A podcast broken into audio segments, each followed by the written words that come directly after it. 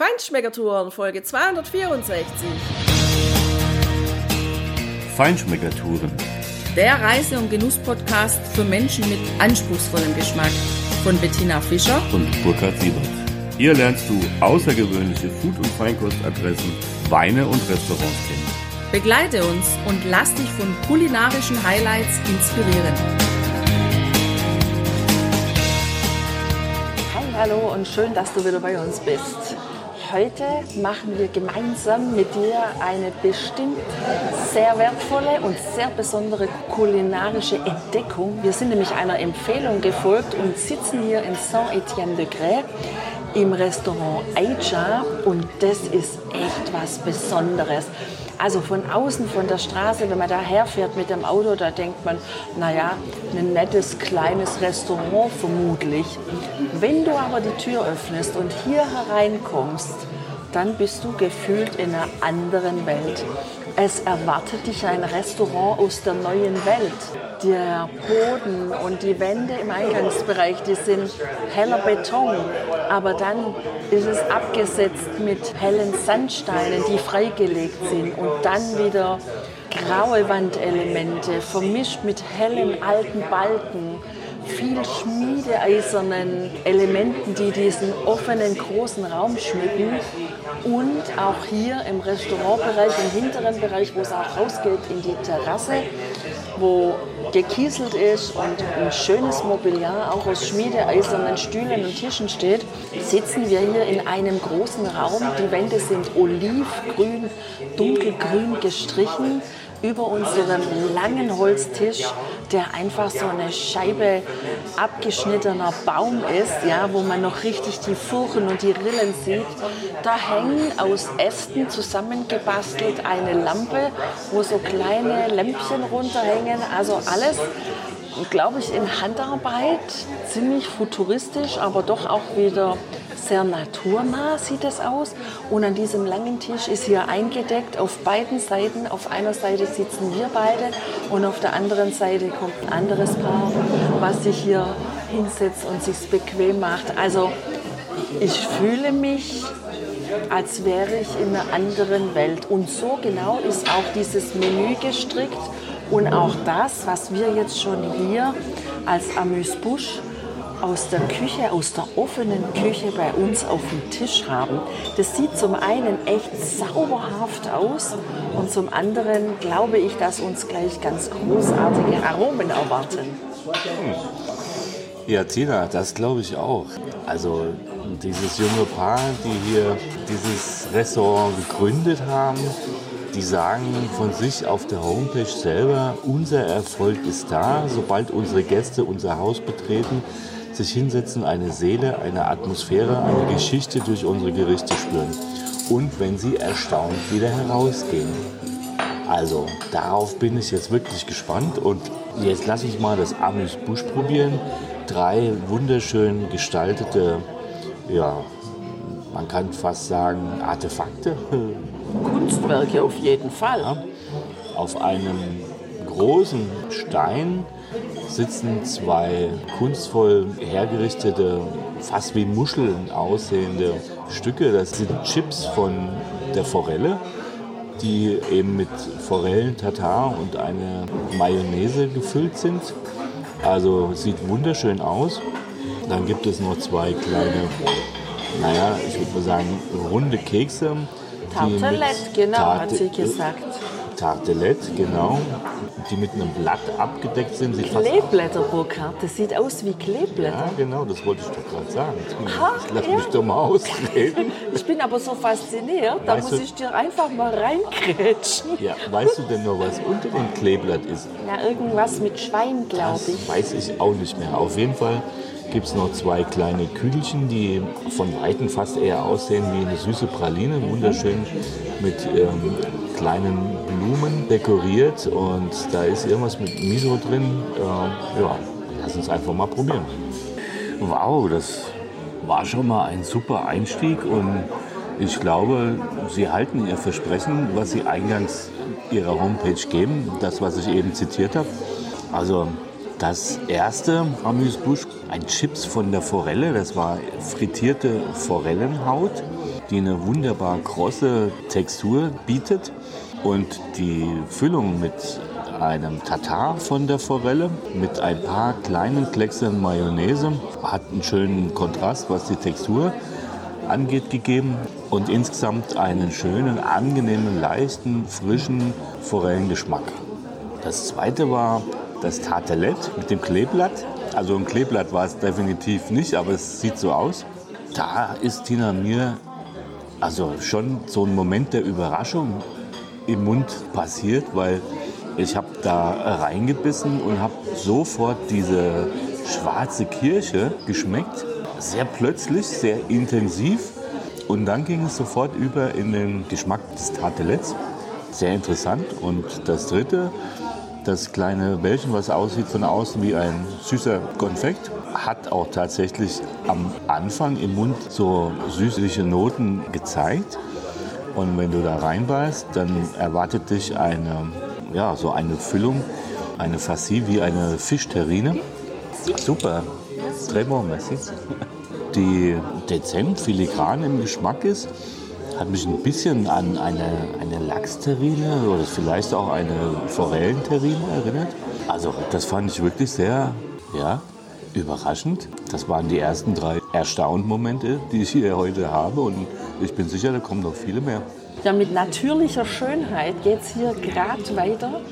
Ein runder, kleiner, weißer Teller, auf dem liegen ganz viele Muschelhäuser, Schneckenmuscheln, die außen wie so Zacken oder Spitzen dran haben. Die habe ich früher als Kind am Sandstrand gesammelt, am Mittelmeer. Und in der Mitte eine Hälfte einer ganz großen Austernschale. Und da drin befindet sich optisch gesehen hellbrauner Sandstrand und darin steckt eine ganz hauchdünn geschnittene Scheibe eines Blumenkohlröschens. Das sieht echt so ansprechend aus, dass man da herrlich mit der Gabel oder mit dem Löffel reingehen kann in diesen essbaren Sandstrand. Und schon beim ersten Bissen, wenn man das im Mund hat, hat man tatsächlich so ein bisschen Gefühl, man hat Sand im Mund. Es ist ein bisschen hart. Die Aromen sind von Austern und Miesmuscheln. Dann ist ein bisschen so eine Sojasauce, eine hausgemachte Sojasauce dabei. Das gibt dem Ganzen so eine schöne Würze. Eben ein Püree vom Blumenkohl mit einer gebrannten Limone, also Zitrone. Und das Ganze ja, ist vermengt mit dem gepufften Reis. Ja. Und ich finde es echt grandios, wie die hier dieses Gericht interpretieren und es zurückbringen, quasi die Muschel aus dem Meer zurückbringen in die ja, fast ur, ja, ursprüngliche Umgebung, aber eben hier auf dem Teller. Ja? Also diesen Sand, ja, das, das finde ich grandios. Geschmacklich, also allererste Sahne, wirklich, das ist alles ganz rund. Auch jemand, der, glaube ich, keine Austern mag und auch nicht so sehr der Muscheltyp ist, dem wird es hier trotzdem schmecken, weil das nicht so sehr im Vordergrund steht. Also dafür stehe ich gerne als Augen-, Ohren- oder Zungenzeuge zur Verfügung, weil ich überhaupt nicht auf Austern stehe normal und die auch in Südafrika in den Restaurants, obwohl sie da ja besonders gut waren, immer habe austauschen lassen gegen irgendwas anderes. Aber in diesem Fall muss ich ehrlich sagen, bin ich auch echt begeistert. Auch gerade vielleicht einfach mit der Kombination mit den Muscheln, dem Muschelfleisch und Muscheln mag ich. Und vor allem auch diese Zitronennote, so herrlich frisch, also wirklich ganz frisch. Nicht nur von der Zitrusaromatik her, sondern einfach auch von der Qualität. Es mutet an, als wäre diese Muschel und diese Aussee eben aus dem Meer gezogen worden und wieder an den Strand zurückversetzt, wie du gesagt hast. Ja, die nächste Vorspeise, die kam mir quasi in einem kleinen Türmchen an den Tisch oder zwei kleinen Türmchen, die dann aber die junge Besitzerin selbst auch demontiert hat. Der untere Teil ist nämlich eine Suppenschale und der obere Teil ist ein rundes Bambusgeflecht, wie so ein kleiner Brotkorb, der oben einfach so ein Geflecht aus Bambus auch drauf hat. Und dieser Gang, das ist ein Oyaki gefüllt mit Hühnchen und Miso. Das ist ein japanisches Gebäck, ein, ja Tina, wie würde man sagen, also wie, eigentlich sieht es aus wie eine Fischfrikadelle. Es hat mich geschmacklich an irgendwas erinnert, ich komme da nicht drauf, an ein eher süßliches Gebäck. Und da drinnen war leicht püriert und teils noch in der fleischigen Textur eine schöne Füllung aus diesem Hühnchen eben. Das war für sich selbst genommen etwas trocken, macht aber nichts, weil in der unteren Suppenschale war nämlich eine Hühnerbrühe hier mit frischen frittierten Zwiebeln aus dem Garten. Das war das, was ich eben auch als schöne Röstaromen hier wahrgenommen habe. In dieser Brühe ein bisschen Chiliöl und da drin so steht es auf der Karte, das perfekte Ei. Und tatsächlich ist es auch so. Also das ist für mich so ein Onsenei, muss das sein, lange bei eher niedriger Temperatur gegart. Noch weich, aber nicht mehr, du würdest sagen, Tina Schlonzig, sondern perfekt in der Textur für diese Brühe und das in der Kombination genossen waren herrliche Aromen verschiedener Art, unterschiedliche Texturen. Also die Küche hält hier wirklich, was sie verspricht. Ja, der nächste Gang, das ist eine gerauchte Meeresche und die legt hier einen Auftritt hin, das ist vom Allerfeinsten. Also erstmal kommt die Bedienung und bringt uns einen Teller, einen Tonteller, einen hellen Tonteller, der allein schon echt wunderschön aussieht. Das ist ein kleiner Teller und das kannst du dir so vorstellen, wenn du auf diesem Tonteller, also was sich so dreht, wenn man da so einen Teller ähm, tont und nimmt den ab und der Rand fällt so ein bisschen in sich zusammen, dann kannst du dir vorstellen, wie diese Schale, ja, diese kleine Schale aussieht. Die hat eine ganz helle Sandsteinfarbe und darin liegt ein schwarzer Reis, eine aus Mandelmilch gemachte Soße mit so wie so kleinen Garnelen, die da dabei sind. Also nicht sichtbar, sondern die damit eingearbeitet wurden in diese Soße, die dann aber im Grunde schon gar keine Soße mehr ist, sondern erstmal ein Schaum, ein Schaum, ein Spiegelschaum, ja. Und da liegt dann noch ein grünes Gemüse drauf. Das sieht so ein bisschen aus wie so ein ganz kleiner Mini Pak Choi oder vielleicht sogar ein Mini Mangold. Gibt dem auf jeden Fall einen sehr schönen Farbtupfer. Was aber wirklich den grandiosen Auftritt hier hat, ist diese Meeresche, weil die kommt nämlich serviert in einer Messingpfanne und die liegt, die beiden Stückchen, die liegen auf Mandelschalen und die Optik, die ist so ein bisschen wie so eine Lagerfeuerromantik, so wie man das auch aus den Nordländern kennt, wo der Lachs an den langen Stangen über dem offenen Feuer geraucht wird. So sieht es hier aus. Und das serviert uns der Chef des Hauses selber, weil der erklärt uns auch den ganzen Gang wirklich ist hier wieder eine unglaubliche Kreativität und Fantasie in diesen Gang gelegt worden. Das finde ich total überwältigend, wirklich. Auch geschmacklich wirklich überwältigend ist dieser Gang. Also dieses rauchige Aroma aus den Mandelschalen, das habe ich hier wirklich noch nie irgendwo probiert oder überhaupt nur gesehen. Das ist ein ganz eigenes Raucharoma. Es ist gar nicht so heftig, wie es auf den ersten Moment erscheint, wenn du das riechst. Aber also in dem Fisch drin, der ja über diesen Schalen geräuchert wurde, hast du ein schönes Raucharoma. Du hast dieses Raucharoma genauso auch in dem Reis drin. Und ja, die Textur von dem Fisch, also die ist, die ist richtig schön, weil sie der Chef hat das ja von dem Spieß runtergemacht und es auf den Teller gelegt. Also das ist ganz fest, das Fleisch, so richtig knackig irgendwie. Das finde ich sehr angenehm. Schmeckt total gut in Verbindung mit, dieser, mit diesem Schaum. Und das Ganze ist ja überschrieben auch mit dem Titel Zwischen Meer und Land. Und die Camargue, so hat er uns erklärt, ist ja im Prinzip auch sowas wie eine Region zwischen Meer und Land. Wir kennen ja auch die großen Felder, wo die Flamingos sind, diese Etangs und die anderen Dinge, die einfach so, wo das Meer und das Land irgendwie verschwimmt. Und ich finde, das ist hier in diesem Gericht unheimlich gut dargestellt und auf den Teller gebracht und geschmacklich echt, also super außergewöhnlich. Und Tina, da war noch dabei eine Soße, die sie hier hausgemacht haben natürlich, die über ein Jahr fermentiert ist.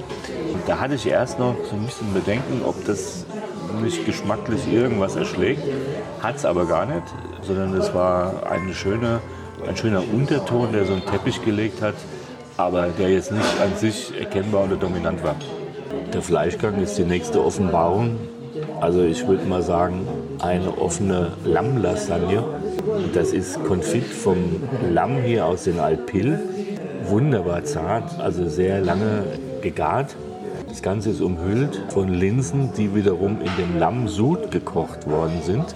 Und das Ganze ist dann überdeckt von einer, naja, wie eine Lasagneplatte, eine, eine dünne Teigplatte. Die ist wirklich dunkelgrün, weil sie ist mit Kräutern versehen.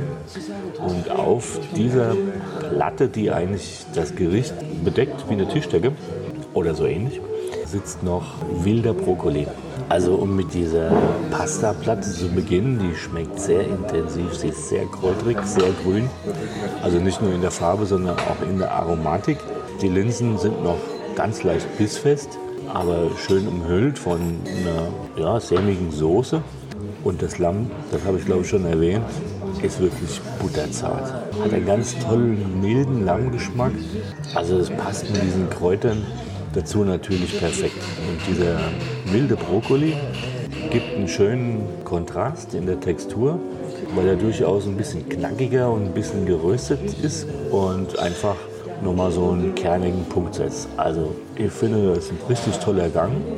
Ja, und Tina, du hast, glaube ich, schon eine passende Überschrift gefunden, oder? Ja, Lamm auf der Wiese, würde ich sagen. Also der Teller ist groß und weiß und da drauf ist wunderbar fein geraspelt dieser kleine Brokkoli. Das sieht fast aus wie so ein grüner Schnee auf diesem Teller. Und da eben drauf liegt das Lamm überdeckt mit dieser grasgrünen Pastascheibe. Also im Grund ist auch hier wieder, hat er das wieder so gemacht wie bei dem Muschelgang ganz am Anfang dass er das Lamm wieder dahin gesetzt hat, wo es herkommt, wo es lebt, wo es sich ernährt, nämlich auf der grünen Wiese. Und das finde ich fantastisch. Also sehr interessant ist auch die Weinempfehlung, die Colline uns hier gemacht hat. Das ist nämlich das Chateau ihres Onkels, Chateau de Cazeneuve. Pixar Loop, eine AOC, kannte ich noch gar nicht. Le Roc de Mat heißt der Wein und ist überwiegend Syrah. Ein kleiner Anteil Grenache, also sehr dominant hier der Syrah. Also er hat schon durchaus noch Säure, der Wein. Gut, 2019er Jahrgang, der hat auch noch das Potenzial zum Lagern. Sehr interessant im Geschmack, vor allem weil er unheimlich eukalyptische Noten hat. Eukalyptus und auch Thymian ist eigentlich die dominante Aromatik in diesem Wein und es passt natürlich zu dem Lamm. Absolut perfekt. Ja, ja, okay. Thank you. Ok, euh, une French.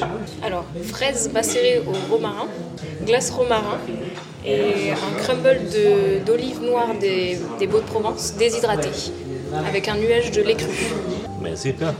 Ja, nachdem wir jetzt wirklich viele Hauptgänge genossen haben mit ganz unterschiedlichen Aromen von der Erde aus dem Meer, sind wir jetzt auch bei der Nachtischliga angelangt und auch das ist wieder wunderschön serviert. In einer kleinen grünen Tonschale liegt in der Mitte ein Eis, ein Rosmarineis mit Erdbeerstückchen aus dem Frühling, einen Crumble aus Oliven und einer Mousse aus Milch. Dann ist das Ganze noch verziert mit ein paar Blüten, orangenen Blüten einer Blume.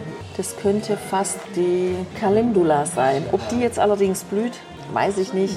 Egal, jedenfalls sieht es zauberhaft aus. Und Burkhard, wie schmeckt es denn? Du bist mir ja voraus. Du hast ja schon mal probiert. ja, habe in der Tat. Also das ist so ein Dessert nach meinem Gusto. Das ist natürlich überhaupt nicht süß, sondern es hat diese schönen erdbeerigen Noten natürlich, fruchtige Noten. Und das Eis, ja, das ist einfach herrlich kräutrig. Ja, das ist Garlic, das ist Macchia, das ist einfach Rosmarin. mediterran pur. überhaupt nicht süß. Also eine tolle Kombination, so wie ja auch der Patissier in Ballon-Balrue seine Desserts mit Kräutern oder Gemüsen garniert. Auch hier wieder passend zum Motto von Aija, hier des Restaurants, einfach die Gäste zu überraschen, zu erstaunen mit Aromenkombinationen, die wirklich alles andere als gewöhnlich sind, sondern die sehr außergewöhnlich sind und die du nicht alle Tage findest. Also eins sage ich dir, das hätte ich mir niemals getraut, diese Aromenkombination. Also, diese ätherischen Öle aus dem Rosmarin im Eis, okay, das geht noch. Das findet man ja jetzt häufig, dass Kräuter mit Eis oder Desserts vermengt werden und sowieso wie zum Beispiel Erdbeer und Basilikum. Aber dann ein Stückchen von der schwarzen Olive damit reinzupacken, das ist so dermaßen abgefahren. Hätte ich mir nie erlaubt, das zu machen, kommt aber dermaßen gut. Also ich sage mal, das ist eine tolle Inspiration für ein Sommerdessert, wo wir daheim auf unserer Terrasse mal unsere Gäste überraschen können. Ja, Burkhard, und jetzt dann ganz am Ende von diesem herrlichen Menü gehen wir noch getrennte Wege, wir beide. Aber nur aber, auf dem Teller. Aber nur auf dem Teller. Selbstverständlich laufen wir zusammen aus diesem Restaurant, aus dieser Erfahrung gemeinsam und auch total geflasht, wie wir jetzt schon sind. Ja, also ich habe hier ein kleines Tartelett, wunderschön arrangiert mit einer Creme gefüllt aus Milchschokolade mit gerösteten Nüssen und wieder ein paar Kräuterspitzen, also wirklich ganz fein dekoriert. Hier wurde mit Sicherheit wieder mit der Pinzette gearbeitet. Und nebendran habe ich noch einmal die Erfahrung, auf dem Olivenkrambel liegt noch eine Nocke vom Rosmarineis. Ah, herrlich, köstlich. Ein super Abschluss. Und überhaupt finde ich sowieso genial, dass in diesem Menü am Ende zwei Desserts aufeinander folgen, die nicht süß oder ausschließlich süß sind, sondern ganz toll unterstützt werden von den Kräuteraromen. Das ist einfach echt herrlich. Ja, das Thema Grün und Kräuter zog sich ja auch in meinem Dessert durch. Ein kleines Schokoladencake aber vor allem Kiwis aus der Provence spielten die Hauptrolle. Und zwar als ein Kiwi-Mousse, als Spiegel und einfach auch als, naja, man könnte fast sagen, Kaviar in kleinen Stückchen, gekrönt von einem, ja, wie ein, wie ein Parmesansegel. So ähnlich sah es aus in Miniaturform, allerdings viel flexibler, weil es war Kiwi-Paste ausgerollt und getrocknet. Und insofern in dieser Schale dieses filigrane Dessert aufzubauen, zu montieren, das ist schon eine Kunst gewesen wo man hier mit richtig langen Pinzetten hat arbeiten müssen, schätze ich mal. Und daneben noch ein schönes Sorbet, ein Kräutersorbet, auch wieder Kiwi, Grün und eben Kräuter, grüne Kräuter in der Dominanz absolut. Also herrlich erfrischend, wäre auch für zwischendrin ein super Cleanser und ist am Ende dieses Menüs natürlich eben auch dafür geeignet, einfach deinen Magen nochmal ein bisschen zu putzen. Also aromatisch super gut, überhaupt nicht süß dominierend, sondern eher kräutrig. Ja, und ich finde ja auch die Aufmachung deines Desserts echt ausgefallen. Diese Schale, die sieht so aus, als ob so ein UFO angeflogen käme. Und in der Mitte thront dieses hübsch aufgemachte kleine Dessert. Also sowas Außerirdisches, Ungewöhnliches. Passt wieder genial. Wenn man nur fürs Bückler-Eis kennt, dann wird auch der Inhalt dieses Raumschiffs als außerirdische Erfahrung wahrgenommen werden. Und das passt ja auch wieder wirklich zu dem Motto hier. Ja. Also ich finde, Tina, Sie haben es wirklich geschafft, mich jedes Mal bei jedem Gang wieder neu zu überraschen. Auch wenn die Dinge angesagt werden, was kommt und dass man das hier auch das finde ich auch sehr angenehm, dass hier ersichtlich ist, dass du siehst, was du auf dem Teller hast, dass das nicht irgendwie in irgendwelchen anderen Aggregatzuständen versteckt wird und sich verliert, die, die Seele verliert quasi des Grundnahrungsmittels, sondern dass es erkennbar ist. Aber die Aromatik, die ist tatsächlich immer wieder eine neue Überraschung. Ja, ich glaube, dieses Restaurant, das steht tatsächlich auch für Klarheit, ja. Und es zeigt sich auch eben an dieser offenen Küche. Da arbeitet ja er und sie macht ja die Patisserie, die Inhaberin. Und dann haben sie noch zwei nette Damen dabei, die den beiden offensichtlich zur Hand gehen in der Küche. Das ist nicht so eine große Küche, aber auch in der Küche zeigt sich, dass es hier farbenfroh zugeht. Also ja, ich glaube, die haben auch Spaß an dem, was sie tun und so wird man auch hier bedient. Also unglaublich freundlich, offen und ja, auch humorvoll und auch wenn hier mal ein paar Extrawünsche fällig werden, weil jetzt jemand beispielsweise eine Allergie hat, dann ist das hier in der Küche gar kein Problem. Also die zaubern das tatsächlich mal so eben nebenher, was ja in vielen anderen Küchen oft immer gleich so mega problematisch wird. Das finde ich auch sehr fein hier. Also ich finde, Tina, wir haben hier einen wunderschönen Abend verlebt. Einen kulinarisch, aromatisch, gustatorisch super interessanten und wie gesagt immer wieder erstaunenden, angenehm erstaunenden Abend. Also das ist eine tolle Adresse des Aicha. Wenn du hier in der Gegend bist, solltest du auf jeden Fall versuchen, einen Tisch zu bekommen.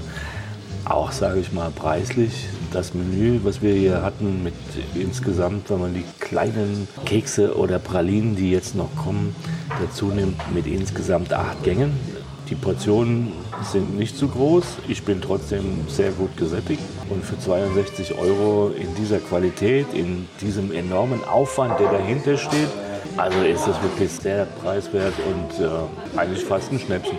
Ja, ich denke, das wird nicht mehr lange so sein, weil wenn sich das erstmal noch weiter rumgesprochen hat, die Adresse, dann wird der Preis vielleicht auch irgendwann ja, angehoben. Also jedenfalls wäre das auch kein Problem und das wäre es auch wirklich wert. Und ich bin mal gespannt, wie lange der Michelin noch braucht, bis er hier einen Stern vergibt.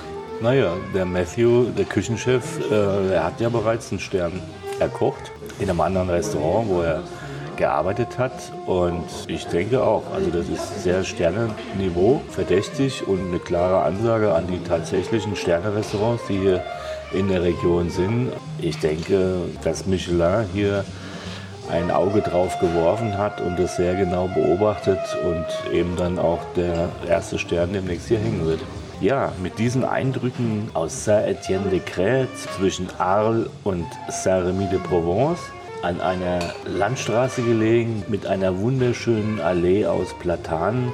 Hier haben wir dir wieder ein paar neue kulinarische Impressionen eingefangen. Wir hoffen, dass dich das inspiriert, die Provence zu genießen, in diesem Restaurant mal zu essen und überhaupt das Leben zu genießen.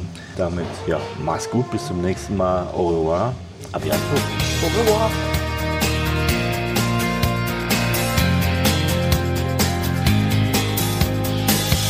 Hier endet dein Genusserlebnis noch lange nicht.